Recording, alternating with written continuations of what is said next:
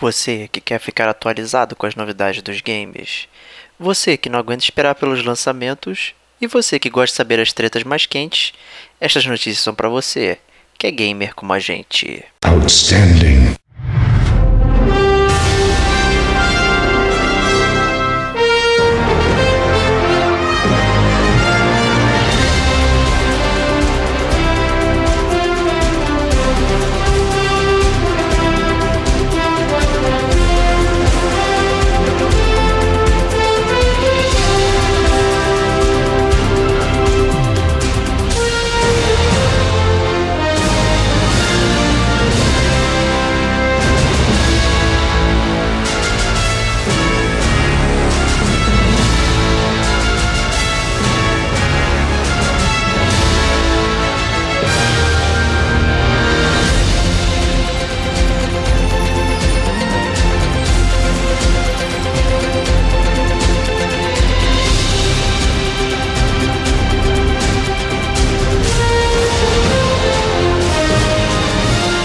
Este é o Gamer como Agente News.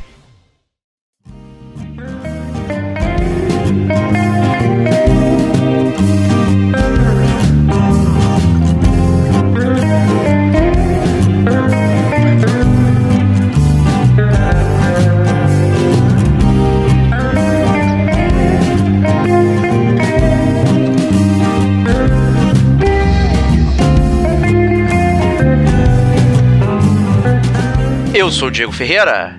E eu sou o Rodrigo Estevão. E começando o quarto ano do GCG News, 29 edição, sejam muito bem-vindos ao ano de 2019, primeiro podcast do Gamer com a Gente. Feliz ano novo, cara. Feliz, Feliz ano ano novo pra novo. você. Feliz ano novo pros gamers que escutam a gente. Ano novo, vida nova. Fica aí o nosso, nosso desejo para todos os gamers ganharem um milhão de jogos de graça esse ano e serem gamers felizes com um backlog gigantesco. E sempre tem muitos jogos como jogar. É isso. Isso aí, né? Então, começando sempre um ano belíssimo aí, é, acho que vale a pena explicar aí quais são os programas que a gente tem, né, Stevox? Exatamente. É o Gamer Como a Gente, né? É um, digamos, um consolidado de podcast de videogame. Então, se você é, é um ouvinte assíduo do Gamer Como a Gente, você já sabe que a gente tem quatro veículos principais.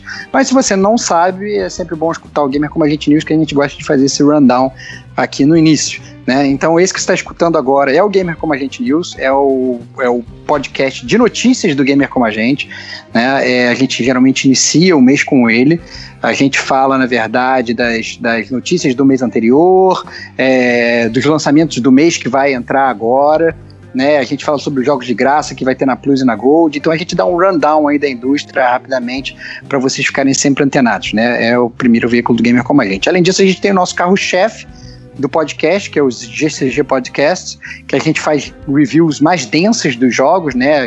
Reviews de até de mais de duas horas, onde a gente entra a fundo nos jogos, faz zona de spoilers, fala da jogabilidade, fala da história, fala do gráfico, fala do som, né? A gente faz aquela. É, é, dá aquela deep dive, né?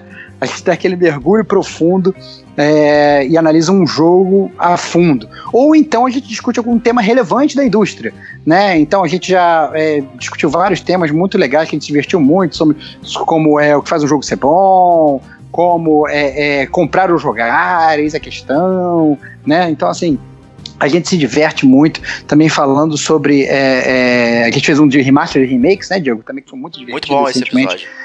Eu gostei muito do, do, do, episódio de remaster e remake que a gente fez. Então a gente sempre vai abordando aí jogos é, relevantes aí, é, desculpa, temas relevantes aí da indústria no nosso carro-chefe principal, que é o GCG Podcast. Ah, além disso, a gente tem também o Chiptune, que é o, a, digamos, o veículo musical do Gamer Como a Gente, que é onde a gente fala um pouco sobre a música dos videogames, né? É, nós já temos vários volumes lançados, né? A gente tenta manter uma periodicidade de 3 em 3 meses, só que é, isso acabou se arrastando um pouco mais do que deveria no final desse ano passado, mas ano novo da nova a gente planeja retomar com força total o Chiptune agora no início desse ano. E, além disso, a gente tem o DLC, que é o conteúdo extra do Gamer Como a Gente, né? É, dentro do DLC a gente aborda, por exemplo, é, exposições que a gente vai, como é, por exemplo, como foi a BGS esse ano, né? Nós fomos lá e fizemos o episódio da BGS, é, então a gente são coisas assim mais, mais ampassant. E tem, inclusive, dentro do DLC, tem o nosso Detonando Agora, né? Que faz muito sucesso aqui no Gamer como a gente, onde a gente aborda, é, assim, ampassão os jogos que a gente está jogando naquele momento. Né? Então acaba sendo uma análise não tão profunda quanto é feito no GCG Podcast, mas em compensação o ouvinte consegue ter aí uma, um rundown daquele jogo, como se fosse um papo de bar ali, para saber se um jogo é bom ou se um jogo é ruim, né, Gil? É isso aí, muito conteúdo para você, quatro podcasts semanais, né? Então, cada semana você tem um aí. Infelizmente, na última semana a gente teve um pequeno atraso né, no lançamento do, DLC aí, o último programa de 2018. Né, então nos perdoe aí, né? Culpa de internet, né? Já tava tudo pronto, gravado, bonito e a internet não queria subir o arquivo, né? Então. É, culpa da minha internet aqui no Rio. É, minha internet aqui do Rio, realmente, eu não consigo nem, nem mandar e-mail, de tão ruim que é. Então. É, ficamos aí com um pequeno atraso por minha culpa, então peço desculpas aí aos ouvintes. É isso aí, mas acontece, né? Problemas técnicos, enfim, mas estamos aqui de volta. É, se você quer ajudar o gamer como a gente, você pode mandar um e-mail para gamercomagente@gmail.com. Você pode ver o nosso site que é o gamercomagente.com. Lá você tem link para todas as nossas redes sociais, Twitter, Facebook. Né? Você tem o link para o SoundCloud, para o Spotify também. Nós também estamos lá. Então é uma forma muito simples de você ouvir. Né? Muita gente até tem preferido o Spotify, tem feito pesquisas informais aí. A galera tem ouvido pelo Spotify. Eu percebi isso no incremento das estatísticas do Spotify, né? Uma diminuição um pouquinho pouquinho no, no SoundCloud, né? Mas tá, tá misto. Né? Então é uma parada legal, tem gente usando aplicativos de podcast também, é sempre uma boa, né? Para quem gosta de gerenciar o que está ouvindo, talvez o aplicativo de podcast seja a melhor solução. Né? Então, quem acompanha o Gamer como a gente, deixa o feedback, a gente gosta muito, deixa seu recado, deixa seu comentário, é, compartilhe as postagens, compartilhe lá no Twitter, bate um papo com a gente aí que a gente sempre está disponível. Quem quer dar aquele passo extra, né, para ajudar ainda mais, nós temos as Forjas Gamer como a gente, né, que é a nossa lojita aí pequenina com 10 estampas gamers aí de coisas do gamer como a gente, né, de brincadeiras que a gente faz e tal, né, em camisetas bem legais. São cinco estampas de puro algodão macio, né? Que respira muito bem e tal. Cinco estampas bem legais, né? E você tem, né? Da cinco estampas sublimáticas também. São outras estampas. Uma camisa de custo menor, mas ainda assim uma camiseta bem legal, bem transada para você sair por aí é, passeando. Quem comprar a camiseta não só leva a camiseta, né? Não leva um saco preto, né? Como todo mundo sabe, saco preto só serve para três coisas, né, Stevox? É, exatamente. Coisas que você não é, é para lixo, para jogo pirata, para você embalar corpos mortos, cara. É isso aí. Né? Então, você vai levar uma eco bag do gamer como a gente, bem bacana também, para você sair passeando por aí e poder usar para outras coisas, né? Então, é muito legal. Quem puder ajudar aí, passar, ajuda a gente a manter os custos tal do podcast. É, e as camisetas são bem legais, são boas pode lavar várias vezes, que elas continuam lá firmes e fortes. Não, não é aquela parada vagabunda aí, tal, que a galera costuma fazer. É, a gente teve um, muito cuidado para preparar esse produto aí. Né? E, e, em linha disso, né, a gente recebeu um comentário aqui em destaque né, no nosso Detonando Agora que teve Metal Gear Survive, que foi o nosso coleguinha aí, Felipe Marcolino, que falou o seguinte. Metal Gear Survive é uma bosta. E você conseguiu convencer duas pessoas a jogarem. Meus parabéns, você é um péssimo amigo. Eu acho que ele não te considera top one friend dele, hein? Cara, foi, foi um, obviamente um comentário é, né, direcionado para mim, já que eu falei sobre Metal Gear Survive, mas eu acho que foi um pouco injusto do, do meu amigo Marcolino, na verdade, esse comentário, porque é, eu, na verdade, eu fui bem justo com relação ao jogo. Né? Eu falei que o Metal Gear Survive era um péssimo Metal Gear, mas se você, na verdade, esquecesse que era, na verdade, um Metal Gear, e você encarasse o jogo como um jogo de base building, né? De construção de base, que é o que ele é, e é um jogo de exploração, e tá um jogo de survival, é, ele é um jogo que ele funciona bem. Obviamente, é, é, eu fiz questão de salientar no, no final do, do, do, podcast que é um jogo que hoje você chega a encontrar por 20 reais, cara. Então, assim, é, é, é muito simples perceber por que, que o jogo acaba sendo, na verdade, como um jogo recomendado. Se o jogo tivesse 250 reais, eu acho que não, realmente ia, ia, ficar um pouco difícil de comprar. Mas um jogo que é um jogo tão barato e tal, e se você não tá muito apegado à história do Metal Gear, se você quer realmente jogar um jogo de construção de base, ele é um jogo que vale. Né? É, e obviamente aquele negócio também, o seu custo de oportunidade para jogar um jogo de 20 reais é muito pouco. Que jogo hoje custa 20 reais? Nem jogo indie mais custa 20 reais. Né? Então eu acho que foi, foi o Felipe Marcolino aí foi, foi um pouco injusto, mas eu entendo a, raiva. Se bobear, ele comprou no full price e ficou desesperado e achou o jogo uma merda. Aí realmente, se você comprou no Day One, eu entendo perfeitamente a sua raiva, meu amigo. É isso aí, mas continue comentando que a gente gosta de receber esses comentários. É, eu admito que quando eu li o seu comentário eu ri pra caralho, cara, foi muito bom. Excelente. É, ele convenceu, mas até agora nem eu nem a Kate compramos, né? Então. Tá é, exatamente. foi foi, foi um, um, convencimento supérfluo, digamos. Né? Mas é isso aí, vamos começar então com os lançamentos de janeiro, né? É, estreando aí é, um jogo inédito, né? No Switch aí, uma versão de New Super Mario Bros. U Deluxe. Olha só. Não, é cara, eu gosto muito do, do, do, New Super Mario Bros, né, cara? Porque o New, Super, o New Super Mario Bros ele volta é, às origens com o Mario, né? Óbvio que a gente ama esse Mario 3D, né? Que começou a surgir com o Mario 64.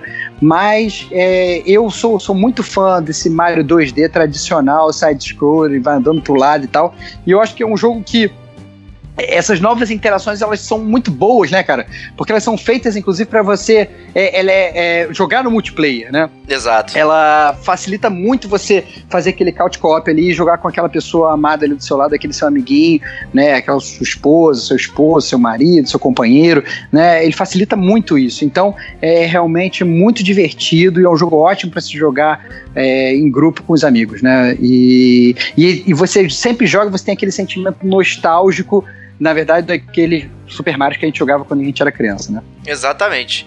É, e esse ainda vem com a versão do Super Luigi, né? Que era exclusiva uhum. lá do Wii U também, então ainda você leva mais jogo aí. É, tá certo que é aquele esquema, é um relançamento e tal, enfim. É, mas eu, eu, entendo que a Nintendo tá fazendo ali, né? Já que o Switch não vendeu nada, né, faz sentido ir subindo jogos de Wii U, né? Pro Switch para poder fazer rodar aí, né? Então, eu pretendo Não. comprar, com certeza. Eu me diverti muito com o Mario do Wii. É, eu e minha esposa jogamos bastante, assim, foi muito divertido. Terminamos o jogo, pegamos a parada toda. Foi uma ótima experiência, então, com certeza é compra certa. Vale a pena, né? Vale a pena. É, então, outro lançamento que a gente tem agora em janeiro é o Tales of Vesperia Definitive Edition. Opa, e aí, Diego, vai ou não um, vai, cara? Mais um remake, Master. Mas é a série Tales of, né, cara? Que você ama, né, cara? Não, que inclusive eu já joguei esse jogo, já detonei ele aí na época de Xbox 360, que na verdade ele tinha saído como exclusivo pro Xbox. É, e depois ele acabou ganhando uma versão para PS3. É, e aí acabou assumindo aí e foi escolhido para virar um, uma versão definitiva, né? Não, não entendo exatamente o motivo, né? Já que é, tem até outros de PS3 ali rodando que ele poderia simplesmente só portar de uma forma mais fácil. Mas enfim, o Tales of Vesperia é um RPG bem legal, bem divertido. Tem vários momentos de jogo, mas é segue aquela forma do Tales of, né? Então, quem já é, já é, digamos, craque aí da série já sabe que mais ou menos vai acontecer. Mas é um bom jogo, eu me diverti muito jogando essas histórias aí do Tales. Eu acho que cada jogo é, tem um humor peculiar. Eu acho que a, uma marca da série da, do Tales of é o humor. Né? Eles focam muito nisso aí. Então, apesar daquela aquela historinha de ah, vamos salvar o mundo, né? Ou um protagonista que tá desmemoriado, ou não sei o que, ou ele tem um superpoder e tal, já manjadão, né? O Tales tem essa parada bem legal do humor entre os personagens e do relacionamento também. Né? Então você tem vários momentos assim que você fica vendo os personagens interagindo e tal. É muito legal isso. Então, quem não jogou, né, recomenda aí. É, eu fico ligeiramente tentado a pegar, inclusive. Muito bom, muito bom. É, outro jogo, na verdade, que também acaba sendo uma versão remasterizada de um clássico, é Omnimusha Warlords, que vai lançar agora, que é um remaster daquele jogo de PS2, né, Diego? Pois é, exatamente. E acho que muito bem anunciado. O Onimusha, acho que é um jogo que passou embaixo do radar de muita gente, né? Quiçá, talvez o Resident Evil de Samurai, né? É. que ele tinha aquela é, questão da, da, câmera dura e tal, né? Muita gente lembra, na verdade, do 3, né? Por causa do Jean Renault, era um jogo de ação mais rápido e tal, né? Então. Uhum. É, mas ainda assim, é, eu acho que vale a pena pegar. Ele é um. Ele é bem peculiar. Né? Então você tem toda aquela. mais ou menos a estrutura de Resident Evil dentro do. do negócio samurai ali e tal. Então você tem muito mais ação no espaço mais apertado e tal. Não tem aquela coisa de pula-pula, não sei o que. O jogo é bem. Ele é bem limitado ali no que ele se propõe. Então eu acho um jogo agradável, eu gosto dessa temática e tal. E o preço dele tá bom, não tá ruim não, não tá full price, então acho que é, vale. Vale, vale considerá-lo, eu diria. É, não, acho que vale considerar. Assim, se você não conhece a série, dá uma olhada, tem trailer atualmente, tem imagem, você consegue ver, porque assim, se a gente fala, fala Onimusha, você pensa, na verdade, no jogo de samurai tradicional, mas não é um jogo de samurai tradicional. Então, não é. É o que o Diego falou. Você vai estar tá brandindo a sua espada gigantesca numa sala minúscula, é, matando vários monstros, né? Então, é realmente nada convencional, não é nada que você espera, mas talvez até por ser, assim, um jogo meio fora da caixa, talvez possa cativar aí, né, algum coração solitário. Então, é, deem uma olhada, fica aí essa dica do gamer como a gente. Com certeza. A época, inclusive, o jogo ganhou várias, várias notas boas, né? Então é um jogo que, que foi bem laureado aí, tanto pela, pela crítica como pelo público, né? Então vale a pena, vale a pena. Exatamente. Outro jogo, na verdade, que a gente é, é, que vai ser lançado agora também em janeiro, que a gente ficou meio em dúvida se ia valer a pena ou não, até porque a empresa que ia lançar ele acabou que faliu e fechou as portas, a gente achou que não ia sair, mas aí agora vai sair, o que, que vai acontecer e tal, não sei o que. É o episódio 3 do Walking Dead, Final Season, não é isso? O que era da Telltale, não é isso, Diego? Exatamente, né? Acabou que a gente negligenciou essa notícia aí no último mês, né, de dezembro, mas fica aqui o registro, né, que o estúdio lá, Skybound, né, que é o estúdio do Kirkman, né, pegou para si, né, a tarefa de terminar o desenvolvimento do Walking Dead, né? Teve uma discussão aí, muita gente achando estranho pegar, porra, vai. A galera foi demitida, expulsa, né? Do, foi um puta estresse lá esse negócio da Telltale, né? Que a galera não teve aviso prévio, saiu com uma mão na frente e outra atrás. Muita gente tinha acabado de entrar na empresa, né? Tinha sido contratada e, e logo em seguida sendo demitida e tal. Então, pô, a galera que trabalhou, se esforçou, deu sangue e não ia terminar o jogo, né? Era, puta, uma parada muito, muito merda, né? Mas, né, teve uns anúncios aí que. Que aparentemente, né, a, a, a, terão algum, algumas pessoas sim que participaram do, do jogo do, do jogo na Telltale para terminar ali, que eu acho que faz sentido, né? Pelo é minimamente, né? Botar a galera é. pra, pra terminar esse jogo aí é, um, é até acaba sendo uma homenagem, até fez sentido, né? O próprio Kirkman ali assumir as rédeas e mandar brasa, né? É, eu tenho muita curiosidade de como é que vai estar tá o engine do jogo, se vai estar tá com aqueles bugs bizarros que estava tendo, tava rolando, na verdade, nos dos últimos jogos da Telltale, né? Às vezes você está jogando que tá o jogo no meio, é, você está jogando trava, aparece legenda que não tinha nada a ver, né? Essas é, coisas bom. meio bizarras que tá acontecendo na Telltale. Eu tô, tô, curioso, né, vendo aí um outro estúdio meio que tomando as rédeas para ver se o negócio anda, pelo menos minimamente bem, para poder fechar a série com chave de ouro, né? Porque, bem ou mal, quando sai saiu eu, esse Walking, o primeiro Walking Dead da Telltale, todo mundo pirou o cabeção, né? Tirou a cueca pela cabeça. É, foi, foi realmente maravilhoso. Todo mundo reviu aqueles jogos point and click resurgindo na geração atual e tal, foi muito legal. E fica aí, na verdade, a, a prece do gamer como a gente, para que eles pelo menos consigam fechar esse ciclo aí de ouro aí e terminar essa série que acaba bem ou mal. Apesar de tanta crítica, é, na verdade é que é uma série amada, porque na verdade se não fosse amada ninguém nem criticava, todo mundo simplesmente virava os costas. É, para que eles consigam terminar bem. Né? Exato, né? Mas eu não apostaria nas melhorias, eu acho que eles vão, devem herdar né, os assets e tal e, e prosseguir com o trabalho, né? Não sei se vai dar tempo de é, até mexer por conta do, do, do, schedule, né? E quanto mais tempo esse pessoal extra ficar na, lá na, na Skybound, mais custo vai ter, né? Então, enfim, mas vamos ver, né? Eu quero ver os resultados finais aí, ver o que o pessoal tá falando. Isso aí.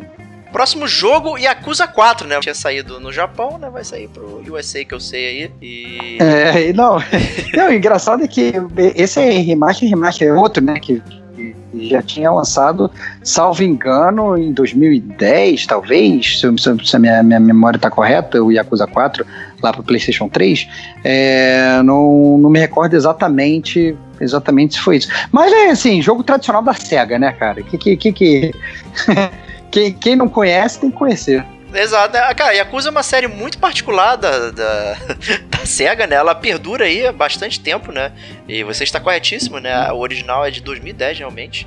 Né? E eles estão relançando os jogos, estão fazendo remakes, né? Você tem o Kiwami, que já saiu no, no próprio PSN Plus, né, recentemente, aí, talvez uns dois, três meses atrás, agora não lembro. Né, então acaba uhum. que ela é, é, digamos, ela é muito específica, né, do Japão, estilo de jogo e tal, uhum. mas é, digamos, um pedaço de cultura para conhecer e tal. Então é muito interessante é, que a gente está tendo acesso aqui no Ocidente para para jogar jogos, digamos, tipicamente japoneses, né? Com, com estrutura e tal, cultura, não sei o quê. Então é muito interessante. Uhum. Eu tenho uma baita curiosidade de jogar Yakuza. Eu peguei o Kiwami na Plus e tá, tá, tá guardando ser jogado. Muito bom, muito bom. É, outro jogo que eu tenho certeza que já está no seu backlog antes mesmo dele lançar é o segundo episódio Life Strange 2, que também lança agora em janeiro, né, Diego? Isso aí. É, dessa vez eu tô usando a abordagem mais, mais digamos... Conservadora. Conservadora. e não comprei a temporada, não peguei nenhum. Quero jogar um atrás do outro quando quando sair. Quando saiu o primeiro, eu sofri muito, é, foi muito longo. Eu falei isso até na minha resenha, tanto no podcast quanto no, é, escrito, né, que o, o espaçamento entre os episódios foi, é, digamos, foram é, lançados os episódios de forma muito irregular, você não sabia exatamente é, qual a cadência, né? Então, pô, se eu não uhum. sei a cadência, para que tem cadência? Enfim, eu, tive, eu fiz toda uma uhum. discussão em cima disso aí. Então, dessa vez eu estou esperando, né? É, lançar tudo para eu poder pegar, né? Já rolou aquele teaser, né? Que foi o Captain Spirit, né? Que eu até falei uhum. é, num Detonando Agora aí, que foi bem legal. Então já saciou um pouquinho minha vontade. De certo que eu vou pegar ele aí futuramente. Né? E imagino Cara, você também, né, Starbucks? É, exatamente. Eu, eu, sinceramente, eu sempre fui a favor dessa abordagem. Até para os próprios jogos que tinham uma periodicidade mais, digamos, correta, como eram os da Telltale, eu sempre até comprava o Season Pass quando saía aquela promoçãozinha, mas eu só começava a jogar quando o último episódio estava para ser lançado, porque eu sabia que eu ia jogando os outros episódios quando fosse jogar o último, eu já ia ter o último para jogar. Né? Então, porque eu não sou muito afim de, de ficar esperando muito pra, pra ver o que vai acontecer. Eu sempre fico puto quando eu tô vendo série no Netflix e, sei lá, ou, sei lá, qualquer série, vejo até não no Netflix, mas quando acaba a temporada e você fica desesperado pra saber o que vai acontecer, naquele cliffhanger, puta que pariu. E eu sou muito. Não, não sou fã, não, eu fico puto. E com videogame, pior ainda. Né? Então eu geralmente eu gosto de fazer acumular, vou jogando outro joguinho e depois quando tá tudo, né, tá, quando tá tudo pronto, dá aquela aquele rundown de tudo e joga todos ao mesmo tempo. Exato, né? Então, vamos lá pro próximo lançamento. Ih, rapaz, esse, esse é do esse bom, hein? Talvez, esse é do bom. É, esse talvez seja aí o, se não o principal, mas o, um, um, dos principais, digamos, aí do, do mês, né? Eu acho que esse vai ser day one para muita gente. A gente já falou dele diversas vezes aqui no Gamer Como a Gente. Vai ser lançado no dia 25 de janeiro o remake do Resident Evil 2 puta merda, hein? A galera tá. É. Talvez sonhando com esse remake, né? Muito era falado, né? E talvez, né, para muitos, o Resident Evil 2 é o melhor da série. Né? Então, uhum. É, então tá super aguardado. É, a galera já cansou de ver vídeo, já vazou um montão de coisa e tal. Eu tô fazendo também abordagem conservadora, tô evitando ao máximo ver qualquer coisa do jogo. Até pra eu não ficar com uhum. medo antecipado, né? Olha lá, olha lá. Já tá com fralda, né, cara? Já tô Já com, tá fralda, com fralda. Né? E parece que o jogo, sim, vai ter momentos mais escuros, você vai ter que usar bastante a lanterna e tal. Provavelmente vai ser recomendado jogar com brilho baixo. Não recomendo, uhum. mas né, vai ser a versão final, né? Então, eu, assim, por mais que eu tenha medo, eu sei que eu vou ficar com tenso, é, vai ser day one pra mim, cara. É, eu acho que vai ser realmente muito bom. É, a gente, o Gamer Como a gente, já teve a oportunidade de jogar na BGS 2018. Todos nós nos divertimos muito jogando a, a, demo do Resident Evil 2. Foi realmente muito divertido. E eu acho que esse é realmente day one para muita gente. Né? Eu acho que é, a gente vai poder rejogar e voltar a Raccoon City né, e reviver todas aquelas experiências. É, Leon e Claire né, é, desesperados, tentando fugir e ao mesmo tempo tentando ajudar todo mundo. então vai ser realmente muito, muito divertido. Tô bem ansioso para ver, principalmente assim, reconhecer na verdade os cenários antigos é, no jogo novo. Eu quero muito jogar é, o jogo, ao mesmo tempo que eu vou voltando no passado, né, e me lembrando da época que eu joguei Resident Evil 2. Eu acho que esse talvez seja assim o grande ponto de venda do jogo para mim. É isso que tá me fazendo, na verdade, comprar o jogo e jogar o jogo. É isso, é poder jogar e me lembrar do passado e reconhecer, nossa, esse cenário era assim, esse cenário era assado, né? É, ficar puto porque coisas mudaram, né? Eu tô, tô realmente ansioso, acho que vai ser uma, uma ótima montanha-russa aí esse remake do Resident Evil 2. E talvez aí, que o, o grande exemplo de como fazer um remake, né?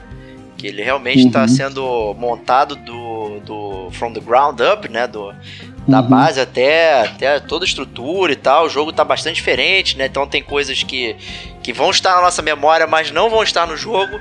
Não sei como é que vai ser a nossa reação uh, ao, ao que isso aconteça, mas me parece que eles estão levando esse meio como uma coisa muito séria, né? Não vai não tá sendo feito de forma leviana e tal. Então o foco tá realmente agradar o, a galera de uma forma bem diferente aí. Então, acho que é. Que a Capcom acabou de ficar rica, com certeza, cara. Cara, se o, se o código do cofre for 2236, eu já tô feliz pra caralho. e vou imputar com um sorriso no rosto, cara. Vai ser bom pra caceta. Isso aí. Excelente. E aí, terminando o mês aí, o próximo jogo, trazendo tristeza, né? Já que. Aliás, foi um mês de bastante remake, né? A gente falou é, de vários. Né? Exatamente. Né? É, mas esse não é um remake, é só Kingdom Hearts 3. Cara, só não, né, cara? É que tá. Esse é um jogo que é, tem realmente muita expectativa. Sim. Dos fãs da série, né? A galera tá realmente esperando esse jogo há milhões de anos e finalmente agora vai ser lançado. A gente também chegou a jogar o, a demo na BGS, não ficamos impressionados. Pelo contrário, a gente ficou até, é, sei lá, meio, meio desmotivado pelo jogo, eu diria. Mas, né, Kingdom Hearts é Kingdom Hearts, né? Vai que acontece alguma coisa é, fantástica aí e o, jogo. É, é, eu também não acho que vai acontecer, não. Esse, esse tá aí um que não é Day One para mim, pelo menos. Eu vou querer realmente ver como é que o jogo vai performar, ver as reviews, ver bem os trailers, ver gameplay para poder comprar, porque mesmo, porque primeiro que a série, na verdade, para mim nunca nunca me vendeu tanto. Eu sei, por exemplo, o Diego jogou muito mais que eu, Kingdom Hearts. Verdade. Mas é, para mim, mas para mim, ainda que eu não sou fã da série, eu, eu vou bem à margem da da dúvida e, e, quero bem analisar. E se uma pessoa, as pessoas que são fãs da série estão com o pé atrás, que, né, quem dirá eu. Exato, né? Assim, eu não tenho o ministério da série, né? Eu joguei o 1, o 2 e o Chain of Memories, né? Acho que, acho que deve ter para mais de 10 jogos, talvez 10 ou 11 jogos a série Kingdom Hearts. A série principal uhum. só tem 3, né? Mas tem todos esses com esses nomes, né, sensacionais, né, que vem da cabeça lá do Tetsuya Nomura. E uhum. hoje eu faço o paralelo vendo o Kojima lá na, no Kojima Studios lá, tendo aquela liberdade criativa. Acho que o Kingdom Hearts é a liberdade criativa do Tetsuya Nomura.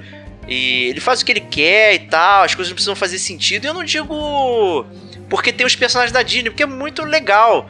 É, você vê as uhum. cenas do, do, das Disney e o, o, Sora interagindo. É, tudo isso é muito legal. O problema é quando eles tentam costurar uma, uma grande história por trás de, do motivo deles estarem nesses mundos. E aí é um completo. Cara, completo lixo. Não dá para falar. Porque não dá para entender, cara. Coisa, conceitos que eles criam, descriam, não faz sentido. Então sua cabeça dá um nó que, caraca, maluco, hoje revendo assim, o 1 e o 2 principalmente, e como eles se conectam, cara, é muito louco, maluco. Não dá pra entender nada.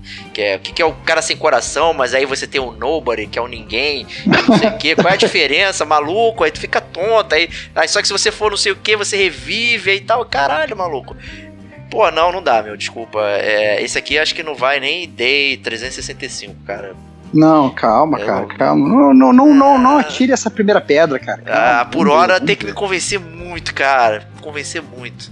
Eu não quero jogar só pra bom. ver a cena do Toy Story. Aí eu ponho o Toy Story pra ver, entendeu? Uhum.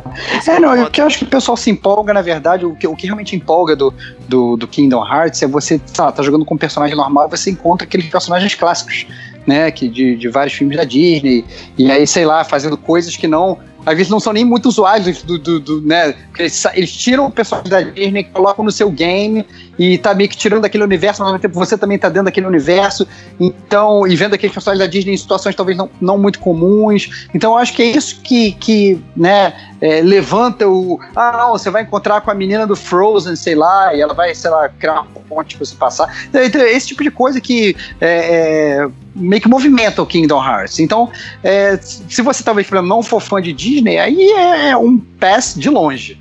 Né, porque você realmente não, não precisa jogar. Agora, se você é fã e tal, não sei o que, se você consegue suportar as RPGs japoneses que o jogo tem, né? Então talvez funcione, né? Mas eu, assim, sinceramente, eu passo longe ainda, mesmo sendo até fã da Disney, eu passo longe, eu espero para ver como é que vai ser no final. É, lembrando que originalmente lá no Kingdom Hearts 1 até no 2 não era só uma questão de Disney, você tinha também os personagens da Square, né? Então você encontrava. É verdade. Né? O, inclusive tinha Verdade. batalha épica no, no Olimpo, enfrentando o Sephiroth e tal, não sei o que. Então tinha isso, né? uhum. né? Rolava essas paradas. É, mas a Square morreu, né, cara? Vamos, é. vamos combinar. Vamos combinar. Acabou, né? É isso aí. e decretando a morte da Square, acho que a gente pode prosseguir aqui para PSN Plus de 2019, aqui de janeiro, né? Começando aí. Muito bom. Né, nossos games como serviço, né? E o que, que o serviço da PSN tá oferecendo pra gente, Tewax? Cara, é, a PSN Plus trouxe de graça aí pros assinantes agora no mês de janeiro. O primeiro jogo é o Steep, que é o Cool Borders da nova geração. Não compre o PSN tô... Classic, compre o Steep, né? exatamente, exatamente. Sinceramente, eu tô. Eu, eu realmente eu tô ansioso para jogar, porque é, seria um jogo que eu não compraria normalmente, essa é a grande verdade. Não gastaria meu, jogo, meu dinheiro para comprar um Cool Borders. Mas o Cool Borders era um jogo que eu me divertia pra cacete jogando no, no PS1.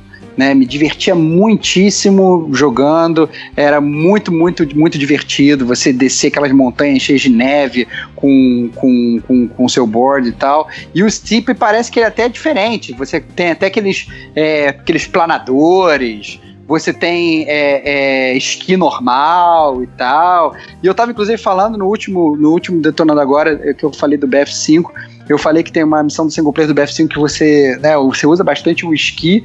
E eu tinha me divertido bastante e acabou que a Sony leu aí os meus pensamentos e só. deu de graça um jogo de esqui. Então, eu acho que vai ser muito divertido, cara. Eu acho que é, esses jogos sempre me agradam muito porque você tem. Eu lembro que você tinha muito aquela sensação de velocidade. E eu gosto desses jogos de, de, de, de, de corrida e tal, que você sente que você tá indo rápido, né? E pelo menos pelos trailers, o, o jogo parece bem divertido nesse sentido. Eu só lembro do anúncio dele lá na né, E3 de 2016, né? A Ubisoft veio dizendo, ah, esse é o novo lançamento, né? E tal. Tipo, já tinha falado todos os jogos repetidos de sempre. E apareceu um jogo de snowboard, né? Totalmente. É verdade, é verdade. Nada a ver com. A gente chegou, a, gente chegou a mencionar ele lá atrás, né? é. né? É, e chegou até a falar, né? Nossa, que interessante, ninguém tava esperando e tal mas acabou que a gente não pegou e não, não, jogou e agora saiu de graça. E eu achei sinceramente uma grata surpresa, né? Não é aquele jogo AAA, né, que vai vender todos, que vai vender um console, né? É, pode ser é, divertido, mas né? eu acho, pô, eu acho que pode ser divertido, cara. Eu acho que pode ser bem divertido. É, me falaram que você sobe no teleférico para liberar o mapa, né? Você vai até lá em cima, Olha lá. Não, mentira, sacanagem. Boa, boa. Mas poderia boa. ser verdade, né? Vai. Poderia ser verdade. Conhecendo a Ubisoft, poderia ser verdade. Próximo jogo, Portal Knights.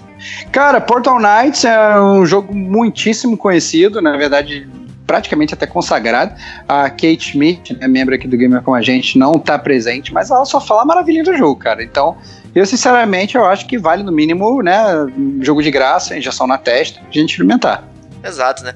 Agora, se eu bem me lembro, será que ela falou sobre ele no ano passado, no, na, na premiação do Game com a gente? Fiquei com uma dúvida aqui. Mas enfim, é, né? só... ela sempre falou Bom, bastante no, né, em off aí. Então, no off-topic, off-topic. É. Off-topic, com certeza, né? Então... É, então, então assim, quem não conhece, né, é um sandbox, action RPG, aventura, né, 3D. Então, assim... Pode é, em grupo, é um jogo... né? Não joga sozinho. Exatamente, exatamente. Então, eu acho que é realmente. Já ganhou milhões de prêmios o Portal Knights, né? Então, principalmente na época do lançamento. Então, eu acho que é, É porque as pessoas, às vezes, quem não conhece o jogo, que talvez não tenha lido, fala, ah, esse jogo deve ser um lixo e tal, não sei o quê. Mas é realmente um jogo que, que foi muito louvado na época do lançamento. Exatamente, né? O próximo aí é Zone of Enders, né? Olha aí, cara, Kojima, cara. Kojima na área. Kojima na área aí com seus robozinhos malucos aí, dando porradaria. É, e não sei, eu não tenho memórias afetivas com respeito aos Zone of Enders, né? Mas eu acho que não dá pra gente pegar também, né? Então. É, é, não, assim, é, assim porque para você, o Zone of Enders a gente botou na lista, mas ele na verdade é pro PS3. Isso. Né? Então a verdade é que se você foi uma das pessoas que ainda tem o seu consolezinho PS3 e quiser ir atrás desse jogo do Kojima, né, ver o que o Kojima estava fazendo praticamente no início da carreira dele, é, obviamente no PS3, é, é, vai ser divertido, né? Então, é, acho que vale a pena experimentar. É, agora, se você quiser ver realmente o Kojima no início, aí, pô, pega Snatcher no Sega CD pra ver uma parada bem diferente. Olha lá, olha lá, cara. Mas, cara, Sega CD, cara, só você, cara. O Bruce Wayne dos games tem, cara. Então não adianta. Ninguém mais tem Sega CD, cara. No máximo o cara arranja, sei lá, um Mega Drive Mini. Sega CD foi mal, cara. Não tem como. O Wayne Videogame Nerd deve só, ter, cara. Só, não, só, só, só na pirataria, cara. Não, não incentivo nossos, nossos ouvintes a fazer pirataria. Não, não, não jamais, jamais. Então incentive o Kojima aí a lançar, relançar o Snatcher aí, por favor. É, isso aí, isso aí. Prosseguindo com Games with Gold, a gente tem um petado aqui, já laureado muito por mim aqui, que é o Celeste. É, cara, seu jogo favorito, se bobear aí, do recente, seu indie recente favorito. É, fizemos até um, uma resenha do Gamer Como a Gente, não muito usual, Exato. inclusive, toda capitaneada pelo Diego. É, foi realmente muito divertido. E é um jogo que, inclusive, o, o Diego ele fez questão de propagar aos quatro ventos quando estava jogando. Várias pessoas conhecidas é, compraram o jogo, começaram a jogar e ficaram igualmente vidradas, né, Diego? Exatamente, né? E o jogo atendeu a várias categorias de pessoas, assim, né? Você tinha né, o Antônio, que já participou aqui com a gente, que adora um desafio, então foi, pegou a fundo. E você tem o Rafa, né, que é o nosso Nintendo Switch de plantão aí, participou do podcast, né? Ele tem um filho pequeno e tal, e aí ele jogou junto com o filho aí, e ainda assim conseguiu aproveitar o, o que o jogo tinha a oferecer. Na verdade, ele é um jogo bastante inclusivo nesse sentido, né? Porque ele, é, ele foi feito para ser aproveitado, seja na dificuldade máxima, né? Que o jogo realmente tem, digamos, ele vai num crescendo bastante interessante. Né, ele vai a cada digamos mundo que vai passando vão sendo implementadas novas técnicas né, para você é, superar os obstáculos né, e sempre com incrementos bastante bastante alto até eu diria né? E fora que cada fase tem, digamos, um lado B, né, para você fazer. Então é uma versão remix da fase que tem outros desafios, né? E outras fases também tem o lado C, enfim, né? Você tem desafio para mais de metro aí para todo mundo. Então, um ótimo jogo. É, recomendo. Tava lá no Game Awards também como pelo menos candidato aí ao game do ano. É, então foi legal ver um jogo, digamos, de porte pequeno sendo exaltado pela indústria, né? Foi uma parada legal. A trilha sonora é fantástica, tá no Spotify, já ouvi um milhão de vezes, já botei aqui no, no podcast e tal. Tem a versão ao vivo, inclusive, lá no Game Awards, no vídeo, então é muito legal. Por favor, peguem Celeste, joguem, ouçam o podcast número 52 aí do Gamer com a gente, é, que como o Stevox falou, foi um experimento um pouquinho diferente aí das nossas resenhas corriqueiras, né, e tal. Então quem tiver um feedback para dar aí, eu agradeço. E é isso, Celeste. É isso aí. É, outro jogo que também uh, tá vindo de graça com a Games of Gold é um jogo que já tá veiaco, é, que foi lançado inicialmente, salvo engano, 2007 ou 8, talvez 8, é o Far Cry 2, cara. Né? É um jogo que talvez aí tenha é, né, aberto os olhos de muita gente para o Far Cry, talvez não tanto quanto o 3, que eu acho que foi, foi quando realmente a série deu um boom maior para um, um público mais largo, mas ainda assim um, né, um jogo em primeira pessoa, aí um, aquele FPS tradicionalíssimo da Ubisoft, que hoje, né, a gente já tem né, a Ubisoft Ubisofteando os jogos dela. É, é, todo, todo ano sai um Far Cry novo, então o Far Cry 2 foi um desses aí lá de 2010. É, o 2 perdão, 2008. 2008, né? E o 2, inclusive, era bastante peculiar, né? E tal. Ele era talvez verdadeiramente é, um sandbox, né? E tal. Então você tinha várias formas de você fazer, causar o caos e, e tal. Então, assim, é, tinha problemas de spawning também de inimigos. Então, assim, ele tinha alguns problemas e tem, tem muita gente que adora o Far Cry 2, outras pessoas que não querem nem chegar perto, porque ele é bastante diferente né? Mas é tudo que faz Far Cry. O Far Cry tá ali, né? Então, assim, pela história dos games e tal, vale a pena pegar e dar uma olhadinha, né? Ver qual é e tal. É, e ver como que o Far Cry virou o que ele é hoje, né? Mas é isso aí. Então a gente pode migrar para as notícias, né? Fizemos uma apanhada aí das notícias mais legais, mais interessantes aí que rolaram no mundo gamer no mês anterior, que foi o mês de dezembro. Né? E vamos, vamos começar então aí. Nintendo não vai mais produzir miniaturas do NES e do SNES, pelo menos não nos Estados Unidos. É, cara, eu acho que. Eu, eu, sinceramente não entendo muito bem a Nintendo, né, cara? O que, que eles decidem vender e como é que é, é a política de vendas dele. Porque, é, na verdade, essa, esse negócio de videogame em miniatura virou uma febre no mundo. Né? Então todo mundo queria ter um, um Nintendo portátil, depois o Super Nintendo portátil, já tá todo mundo sonhando no Nintendo 64 portátil. Eu tenho o Super Nintendo portátil. Cara... É, pois é. E agora a gente, os caras falam que eles não vão mais produzir, pelo menos nos Estados Unidos. Né, é, e a gente sabe muito bem que tem inclusive muito brasileiro que viaja para os Estados Unidos e volta com o seu Super Nintendo portátil, porque lá fora é muito, muito, muito, muito mais barato do que comprar aqui, né? Então fica a dica aí, se você estiver indo para os Estados Unidos, se você conhecer alguém que está indo para os Estados Unidos, já aproveita e se quiser o seu videogame portátil, já compra logo porque provavelmente daqui a pouco não vai ter mais. E conhecendo a Nintendo, eles acabam e realmente não vai ter mais mesmo.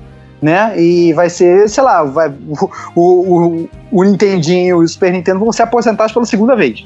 Né? Então vale a pena investir e comprar enquanto ainda tem tempo. É, se você quer esse pedaço de nostalgia, né? Digamos que são claro. consoles ali mais ou menos peso de papel, né? Porque você não pode colocar jogos, mais jogos nele, você só está limitado àquela biblioteca ali de jogos, né? Então parece que ao fazer isso a Nintendo está sinalizando que vai dar, digamos, mais atenção à, à, à, lojinha online deles do Switch com esses jogos. Para quem é assinante do Nintendo Switch Online, você já tem, é, digamos, uma vasta biblioteca aí de jogos, jogos que inclusive já estão no NES Mini, né? Então, uhum.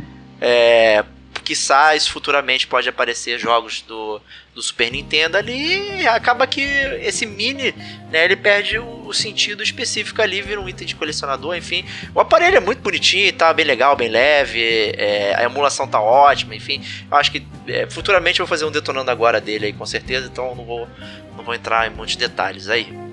É, adicionalmente, a isso, né? A loja brasileira da Nintendo existe, né? Para quem se algum maluco aí colocar é, que está na loja BR, né, está localizada no Brasil, é, ela vai aceitar boletos bancários agora, uma coisa tipicamente brasileira.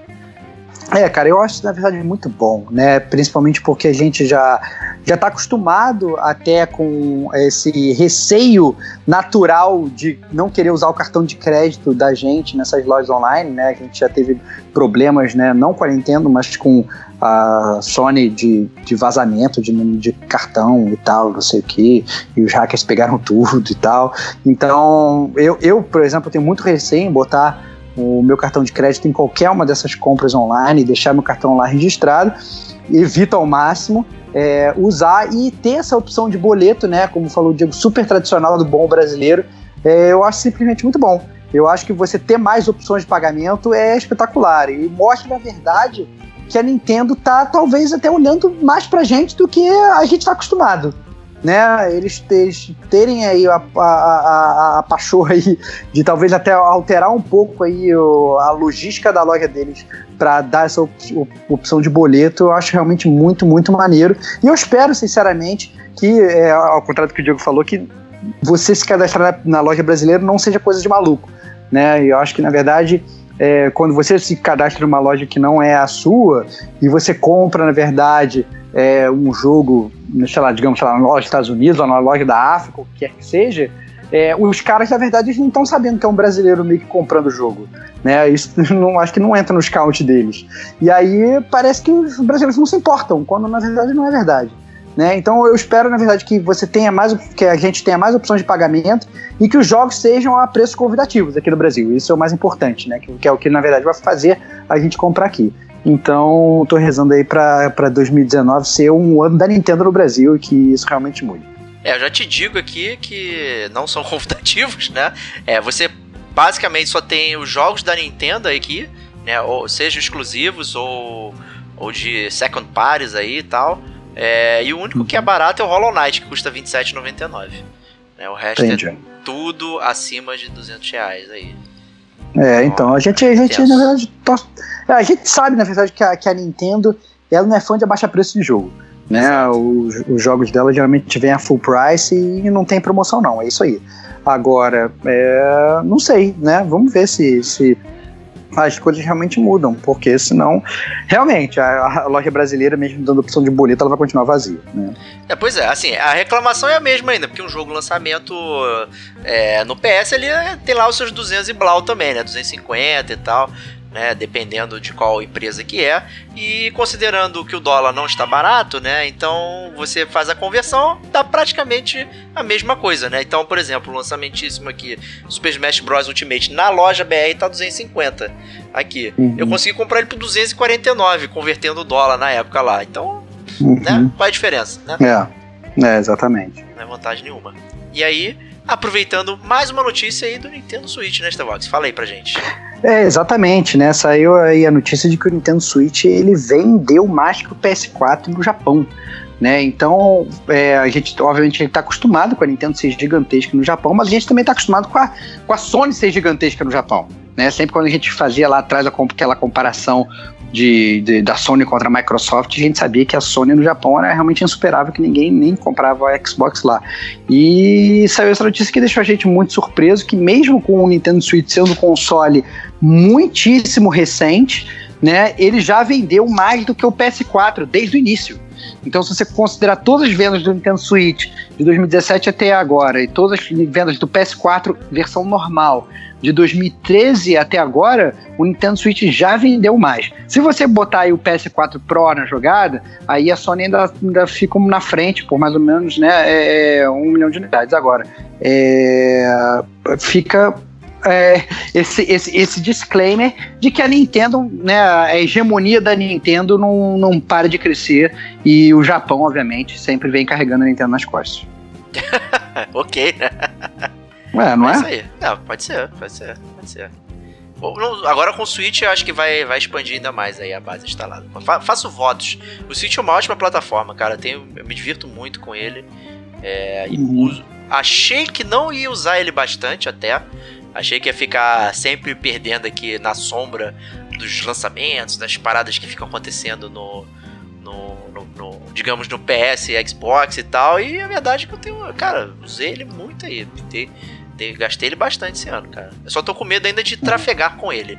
É o que eu Eu preciso de É, uma, mas aí uma não, casezinha. não é o problema do videogame, né? É o É. problema do lugar onde você mora, né, meu amigo? É, pois é. difícil. Mas fora isso, eu já levei ele em algumas viagens, inclusive foi de- muito divertido levar ele em viagem e tal, e, e- e continuar jogando e brincar e tal, jogar. Jogar, proporcionando inclusive várias jogatinas em co-op com a minha esposa, Adriana e tal. Então, é, acho que esse é um ótimo mérito aí do Switch, mantendo, digamos, as pessoas unidas fisicamente jogando. Isso é muito bom. Muito bom. É. É, próxima notícia, o, a gente né, que estava falando agora há pouco de, de videogames mini, o PS Classic, que é a versão mini do PS1, né, teve uma redução de preço, então de 100 dólares para 60 dólares, né, vale levar em consideração que estava sendo bastante criticada, né, essa versão mini do PlayStation, falando que os jogos não rodavam bem e tal, etc. Então talvez, que inclusive não estava vendendo bem, e talvez essa redução de preço seja um reflexo exatamente por causa disso, né, Diego? Exato, né? Não só não rodar bem, como a, a própria seleção de jogos é, é minimamente questionável aí, né? Se bobear, É. vale um, digamos, um DLC, gamer como a gente, top 10 jogos é, de PS1, e ele provavelmente vai ser diferente do que tá aqui. É, exatamente, exatamente. Eu, É, eu assim, colocaria Jumping eu acho que Flash, por exemplo. Não, eu acho que o, que o, o PS Classic, ele acabou que foi a recepção dele foi exatamente o oposto do, do, né, do dos jogos do, do, do, do Nintendinho e do Super Nintendo Mini. Eu acho, na verdade, que eu até entendo, porque é, os jogos, na verdade, do Nintendinho o Super Nintendo, eles envelheceram, na verdade, muito melhor do que os jogos do PS1, né? Porque os já eram mais poligonais e tal. E o, o, poligonal, se você for pegar esses primeiros jogos poligonais, eles não eram nada polidos, né? Eram até estranhos. É, então, eu, eu, até entendo, cara, assim, a pessoa fica com um pouco de aversão, né? É, a esses jogos, porque realmente é, é, um, é um port idêntico do jogo. Os caras não vão ficar remasterizando, né? Botando filtrinho e melhorando o jogo. E você jogar aqui o jogo com aqueles blocões é meio complicado. Quando você, na verdade, vai jogar um videogame mini como um Super Nintendo Mini, por exemplo, os jogos são aqueles jogos 2D tradicionais, então não tem muito, muito erro ali, né? O jogo ainda é bonitinho, mas no, no PS1 isso não ocorre. É, mas você tem até ausências percebíveis, como, digamos, o Castlevania, né? Mas aí as pessoas vão argumentar, ah, mas a Konami tava lançando o caça-níquel dele, o Castlevania Record, é, então não tinha sentido aí, botar ali e tal, né? Pô, mas por que que, por exemplo, não botou Gran Turismo, que é um flagship da, da Sony, botaram o Ridge Racer, né? Que é... Por, porque ia acabar com toda a memória do, do, do, do, videogamezinho, cara. É isso, cara. Você, você não tem plug pra memory card ali, cara. 15 bloquinhos já ia era. Ter, ia ter que botar os 15 bloquinhos de memory card, porque o turismo ali não ia dar, não ia dar certo, cara. Não ia dar certo. Acaba que assim, de bastante destaque a gente tinha o Metal Gear 1, né? Que realmente é um destaque do, do console, o Final Fantasy VII também né? Mas aí, né, daí você já vai descendo meio ladeira abaixo, vai vendo aqueles fillers ali, então acaba que a própria compra dele não é tão justificada e vários dos jogos ali você até encontra outras outras compilações aí de outra forma e tal, então até né, você sente falta de muitos jogos aí, mas enfim, né? Então talvez não tenha sido, né, a, realmente o que a Sony esperava ao lançar o Classic aí. Isso aí. É, prosseguindo então, é, uma notícia bem legal aqui, que é um joguinho é, que está sendo produzido por brasileiros aqui, que se chama Árida, né? Que é um jogo que tem, digamos, como pano de fundo é, o Nordeste brasileiro, que é praticamente atípico, né? Já é bem difícil a gente ver jogos, digamos, que, que exploram né, a cultura brasileira e tal, especificamente, né? A gente tem muitos jogos que, digamos, vendem por, são vendidos para o mercado internacional, então em geral a cultura brasileira não, não é vendida dessa forma lá para fora, né? Você acaba disfarçando. Né? Então é interessante como essas coisas estão sendo absorvidas aqui. A gente já brincou um pouquinho disso quando falou do Horizon Chase lá atrás, né? Que como o Top Gear é uma coisa tipicamente brasileira, né? Mas nesse joguinho aqui eu acho que vai ter uma exploração bem melhor aí. O que, que você acha, Tewax? É, eu concordo, né? Eu, a gente, o gamer como a gente sempre valoriza o desenvolvedor indie. É, a gente faz questão de apoiar o máximo que a gente pode e sabendo ainda né, que os desenvolvedores indies brasileiros estão fazendo mais um jogo, isso realmente é muito, muito legal. Né, quem está desenvolvendo é a Oca Game Lab, o jogo, e a gente torce para dar certo. Né? A gente já sabe que a, a dificuldade do, do desenvolvedor para lançar um jogo, ainda mais desenvolvedor brasileiro. E esse jogo eu acho que promete, cara, porque assim, eles obviamente tentam adaptar toda a cultura brasileira, então vai ser um jogo de, de com elementos de survival, né, de sobrevivência é, no Nordeste, então você tem que né, explorar aquelas regiões áridas ali, coletando itens, resolvendo quests e tal, tentando sobreviver. Então acho que tem tudo para dar certo. O jogo parece realmente muito polido e eu tô dentro, cara. Quando lançar, né, é, eu acho que vai ser bem legal e já tem várias imagens na internet sobre o jogo. Eu fiquei bem, bem empolgado. Exato, né? E quem quiser acompanhar aí, tem lá no Instagram também, o pessoal da Oca Lab lá. Tem sempre um videozinho e tal, mostrando o desenvolvimento. É até legal você ver como as pessoas trabalham, né? Não só. Muita gente tem curiosidade como é que se desenvolve um jogo e tal. Então isso é bem interessante. E você vai vendo o próprio crescimento do jogo, né? Então é muito bacana. Contem aí com o Gamer com a gente, a gente vai querer jogar com certeza e dar o nosso, nosso pitaco aí no, no jogo. Show de bola. Prosseguindo aqui, né, para finalizar as notícias, né, vamos falar um pouquinho do Game Awards 2018, né, mas como todo mundo sabe, né, Stevox, os awards que valem é. são os nossos. É, exatamente. Essa premiação do Game Awards, a gente nem vai falar quem foi premiado, porque esse mês agora, em janeiro, a gente vai lançar o nosso Game Awards, a gente espera sempre, na tradição do Gamer como a gente, o ano acabar, para fazer o nosso Awards. Então, agora em janeiro a gente vai lançar o nosso Game Awards 2018. É, então, a gente, na verdade, a gente, vai falar, a gente fala dos lançamentos do, que foram anunciados no Game Awards, mas a gente não fala das premiações, porque essas premiações estão claramente todas erradas, né, Diego? Exatamente. É, então, vamos começar com o primeiro anúncio aqui, que é Mortal Kombat 11. Olha só. Cara, é o, o jogo de luta que, que se recusa a morrer, né? Mesmo com tantos fatalities. É, o Mortal Kombat, né, sempre com muitos fãs. Eu acho que eu, o Mortal Kombat foi uma série que eu diria até que sobreviveu melhor que o Street Fighter. Eu acho que o Street Fighter acho que perdeu muito daquela essência que eu gostava, pelo menos. E o Mortal Kombat não, eu acho que é uma série que a cada jogo que lança ele se reinventa um pouco, né? A gente já falou várias vezes quando, quando, quando saiu aquele, aquele modo robusto de história do Mortal Kombat, a gente falou bastante aqui no Gamer Como a Gente, né, Diego? Foi muito divertido. Exato. Então eu tô com a expectativa alta pro MK11, cara. É, e se, né, a gente já sabe o que vai, vai ser, né? Aqueles fatalities cheios de gore, né? Cada vez mais inventivos. Eu não, sinceramente, eu não sei. Eu acho que talvez a melhor profissão do mundo seja você ser o, o cara que bola os fatalities do do Mortal Kombat, cara. Justo. Porque, sinceramente, cara, sinceramente, cara, você pode pensar qualquer coisa, os caras já fizeram o que as estão bolando coisas novas e tal. Então, sempre existe um novo jeito de morrer. Então, é isso. Mortal Kombat 11 aí anunciado, eu fiquei bastante feliz com o jogo. Baita imaginação, né? é, exatamente. Eu gostei bastante também do Mortal 9, a gente, inclusive, jogou, é, nós jogamos concomitantemente, né? A gente comprou um uhum. tempo, jogamos bastante e tal, foi muito divertido. É, para quem quiser, inclusive, ver essa nossa discussão aí que você mencionou, é, é, o podcast número 4, né? O que faz um jogo ser bom. A gente falou bastante sobre um jogo de luta, ter história, não sei o que e tal. E o Mortal uhum. era justamente quem a gente estava se referindo. Então, curtam lá. E Mortal Kombat, cara, não sei, tô. Não sei não por conta de ser um Mortal Kombat, mas sim é, se eu vou conseguir recepcionar um jogo de luta, né? Porque os jogos de luta né, hoje já são bem mais robustos e tal, tem muita coisa, até você se acostumar e tal. E meu olho está no Soul Calibur 6, que é uma série também que eu gosto bastante, mas que está com um preço muito ruim. Então eu acabei não comprando. Né? Mas vamos ver, vamos ver o que vai acontecer. O próximo anúncio é o anúncio da Obsidian, né, que foi recentemente adquirida aí pela Microsoft. Né, e tava rolando um countdown lá no Twitter e tal. Obsidian é, tava mostrando os jogos que eles desenvolveram ao longo dos anos e tal para chegar no Game Awards e anunciar um novo joguinho deles aí que se chama Outer Worlds. É, cara, que eu acho que tem... Eu, eu achei muito bom. Eu, na verdade, eu acho que a Microsoft está fazendo certinho, cara. A gente já chegou a, a mencionar isso aqui no, no, no, no, Gamer Como a Gente. A, aquisição da Obsidian é uma aquisição robusta, né? Que realmente pode ser game changer de mercado. Então, né, mais um jogo, mais um lançamento, eu acho que tem tudo para ser game changer da indústria. Se a Sony não se cuidar, né, é, eu acho que, bom, sei não, alguma coisa aí tem. É, só lembrando aí que o Outer Worlds vai sair para PS4 também e, e uhum. PC, né, mas, né, obviamente todos os lucros vão para a Microsoft. Exatamente. E... então você tem toda a base instalada aí, mas é, brincadeiras à parte, parece um jogo bastante interessante é, tem um monte de Fallout ali, né? Talvez a Obsidian seja responsável pelo melhor Fallout, né?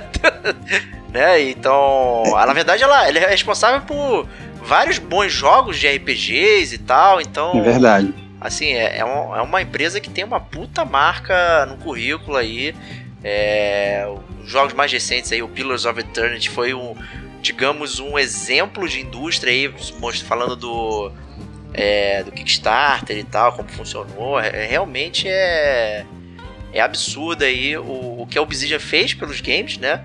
E né, na indústria. Então vamos acompanhar aí com bons olhos o Outer Worlds. É, vamos aguardar aí. Próximo jogo também aí, né? Veio na verdade de forma velada. Né, foi um trailer da BioWare também, outrora muito boa produtora de RPGs interessantes, né? Inclusive, uhum. a BioWare fez o primeiro Knights of the Old Republic, né, que é o famoso RPG de Star Wars, e a Obsidian fez o Knights of the Old Republic 2, né? Então, olha lá, cara. Estão andando de mãos juntas, né, cara? pois é. Né? Então ela lança um trailer bem enigmático, né, chamado de Dread Wolf Rises, né? E esse aparentemente, né, é uma referência a Dragon Age, né? Eles não foram explícitos ao falar que seria um Dragon Age novo, mas na verdade é uma referência a um dos deuses elfos do Dragon Age lá e tal. E então tá todo mundo já falando, é, vai ser um novo Dragon Age e tal, não adianta fingir aí. E vamos nessa, né? Então. Eu tô sentindo, isso... tô sentindo. Tô sentindo que já tá vendido, né, Diego?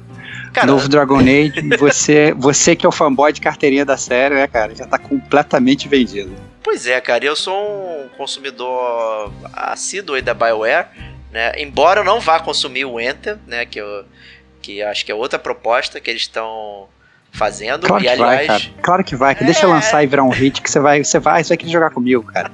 Ser um homem de ferro comandando lá todo mundo. Vai ser maneiro, pô.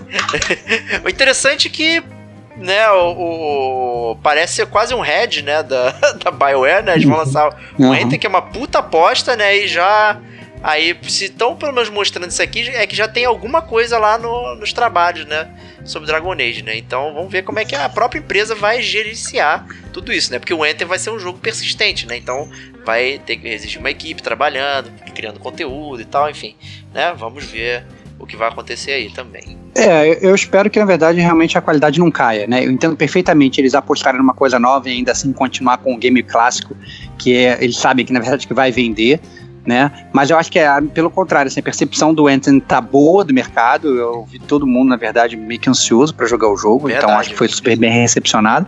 É, mas eu entendo também a sua preocupação, cara, porque realmente isso é um jogo que ele tem que, né, vai ser vivo por muito tempo, ele tem que ter uma boa equipe direcionada para ele. Então, o que geralmente acontece com essa galera, assim, a galera boa faz o jogo, depois essa galera boa ela vai fazer outro jogo, eles colocam uma equipe meio merda para gerenciar o jogo depois. E aí é aí que a qualidade cai.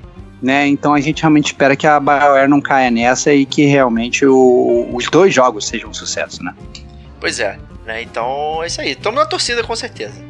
É, próximo jogo anunciado aí, vazou antes e tal, teve um- umas especulações, não sei o que, que é Far Cry New Dawn.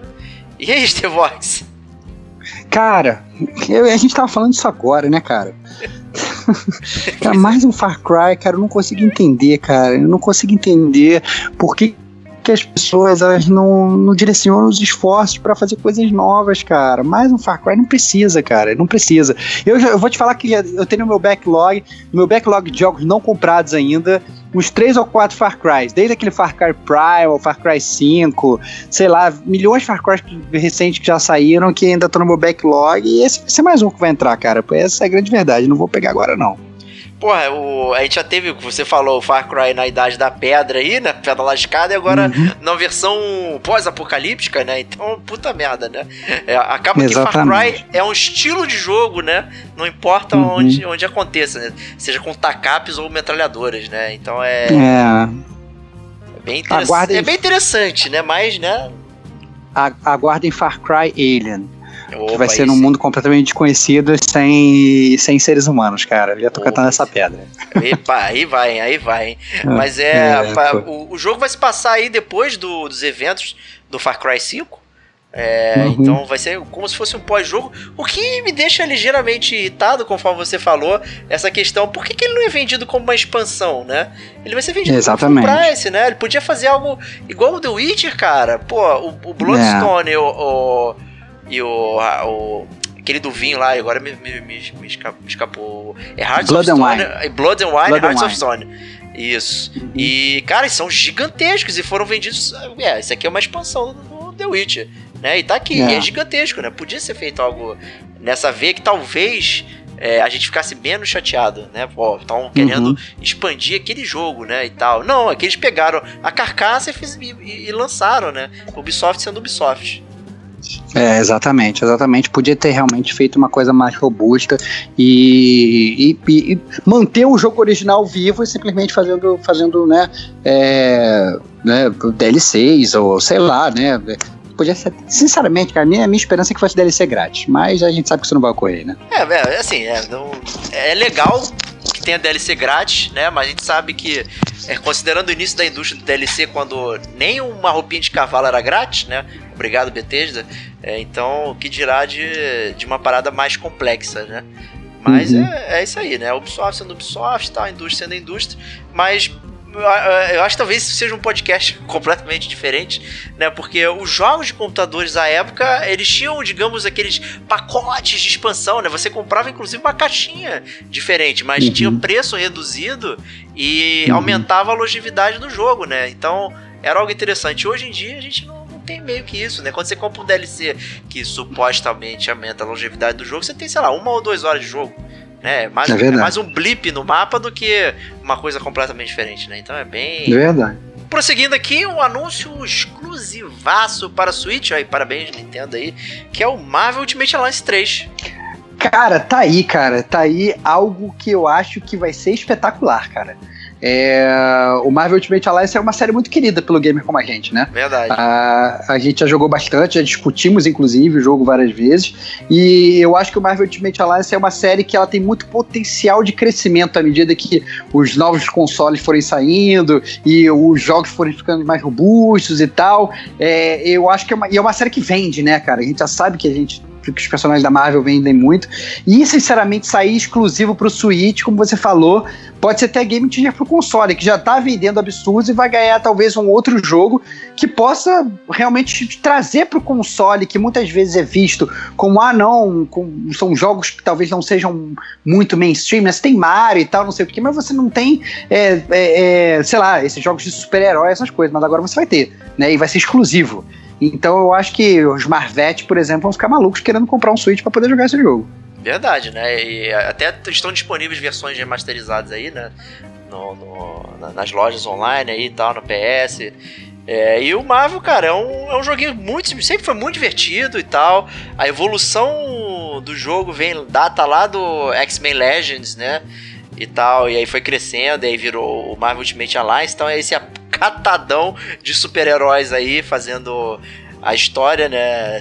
Seguir, né? Histórias de, consagradas de estilo quadrinho, né? Nada que quem não lê nunca tenha visto antes, né? Mas a verdade é que a diversão está em, em você pegar os seus heróis preferidos, usar os poderes e destruir tudo e jogar com seus amigos, né? Que é um jogo que, que é co-op, né? Então, porra, cair no Switch com uma luva, né? Porque o, o Switch já já, já é feito pro co-op, né? Ele foi anunciado uhum. um console co-op, então perfeita perfeita utilização do Switch aí, esse exclusivo aí, que veio mais aí e tal, para gerar mais competição, né? Porque para que o Switch também não seja visto como, digamos, segundo console, né? E na verdade uhum. entre na, na competição.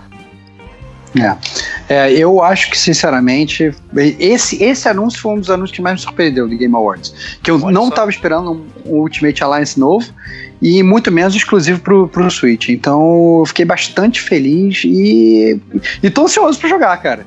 Vai ser um desse que vai ser compra, compra certa do Switch aí, eu fiquei bastante Isso aí, vai ser bem legal mesmo. E aí para terminar, o último anúncio aí do talvez não, não tenha sido, digamos, no Game Awards, agora, né, no, no, mas tem a ver com um jogo mencionado inúmeras vezes e que participou também da votação lá do jogo do ano, que é o Celeste, né? Que já mencionamos aqui, que o jogo vai ganhar mais níveis difíceis, né? Seria, digamos, um farewell aí, um adeus do Celeste, né? Então a galera, é lá o Matt, Matt Thompson Games lá, Matt Makes Games, né? Que é o estúdio, né? O Matt uhum. Thompson é o, é o desenvolvedor.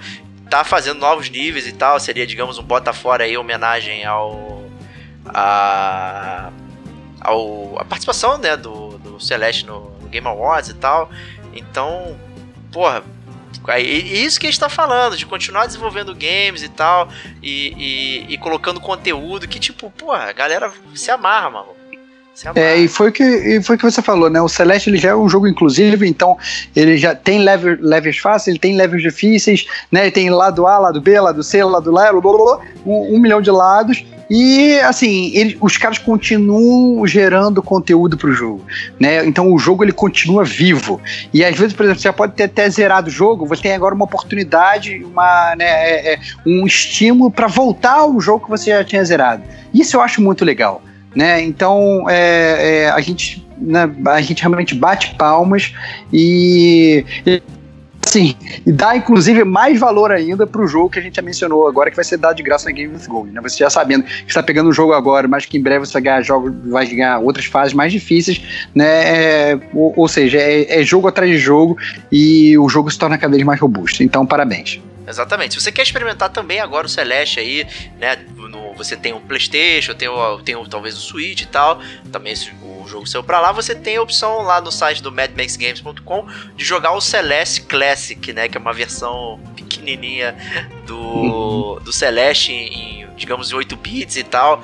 E você consegue experimentar muito dos conceitos do jogo ali nessa versão. Inclusive, esse jogo pequenininho ele tá dentro do próprio jogo final. Então você pode jogar ele lá também, mas você pode jogar online agora aí para poder experimentar, digamos, o conceito do que é o, o, o Celeste, né? E acho Muito que é isso aí, bom. né, Stevox?